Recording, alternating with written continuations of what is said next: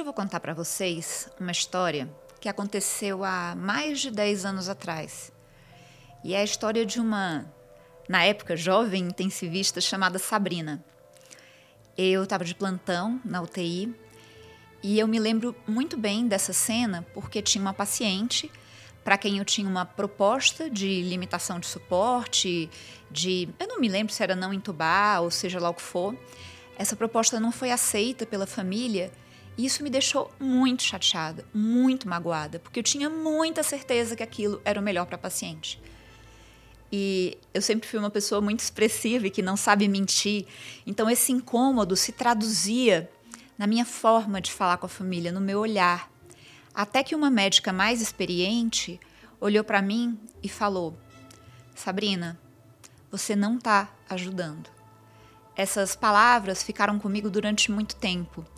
E eu lembro delas hoje quando eu pedi uma sugestão de tema para o papo paliativo e veio a sugestão: fale do sofrimento do paliativista diante da distanásia. Essa sugestão foi na arroba Bruna L, Cruz. Eu sou Sabrina Ribeiro e distanásia e o sofrimento do paliativista vai ser o tema do nosso papo de hoje. Distanásia é o prolongamento doloroso e sofrido do processo de morrer. E a impressão que eu tenho é que a gente paliativista sofre muito achando que está fazendo distanásia ou que está fazendo algo inapropriado, quando isso não é verdade. Isso pode ser por duas coisas. Primeiro, a, o prolongamento do processo de morrer é de um paciente que está morrendo. E a gente só consegue ter certeza de que um paciente está morrendo lá na frente na trajetória de doença. Então, quando esse paciente já tem múltiplos órgãos parando, ou já não tem pulso radial, ou já tem alguns sinais que diminuem a nossa incerteza. Então, às vezes, a gente pensa em distanásia em pacientes que não estão necessariamente morrendo. E aí a gente não está falando de distanásia, a gente está falando de uma outra coisa. E aí eu acho que a gente sofre demais, sabe? Eu já sofri demais por causa disso.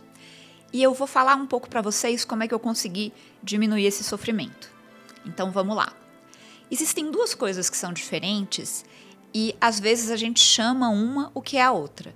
Às vezes a gente chama muita coisa de fútil.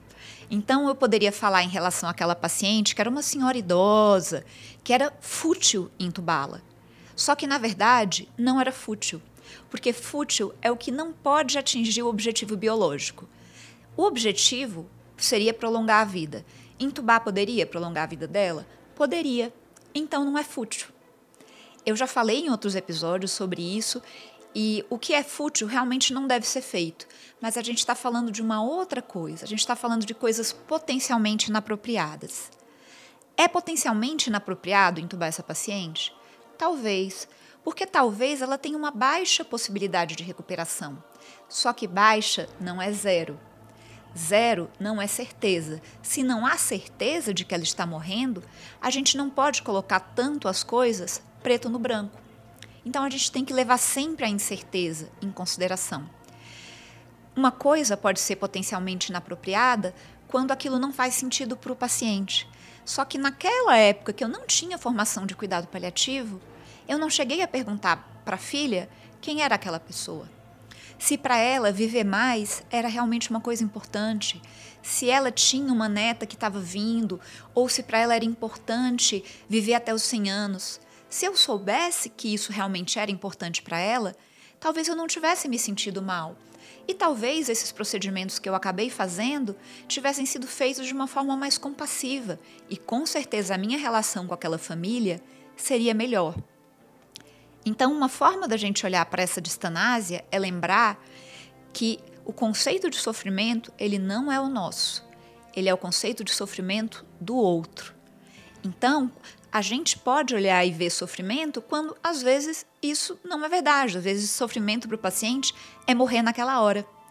E quando eu comecei a fazer essa distinção, nossa, para mim fez muita diferença.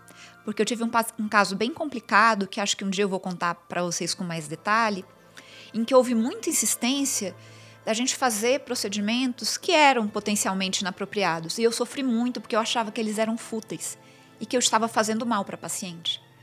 E na verdade, hoje eu vejo isso de outra forma. Então, paliativistas, eu sofro com vocês.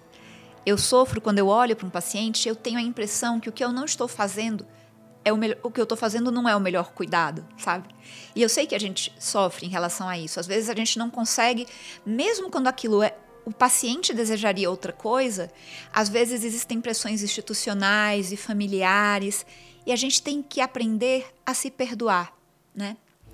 Então eu acho que a gente podia falar um pouquinho menos em distanásia e um pouco mais em beneficência. Então, quando a gente for propor alguma coisa, a gente tem que sempre olhar e falar: no que que isso vai fazer bem para o paciente?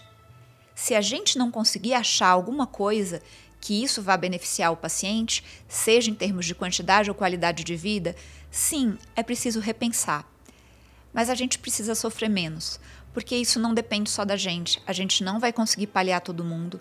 O plano de cuidado paliativo em relação à limitação de suporte não é o melhor para todo mundo.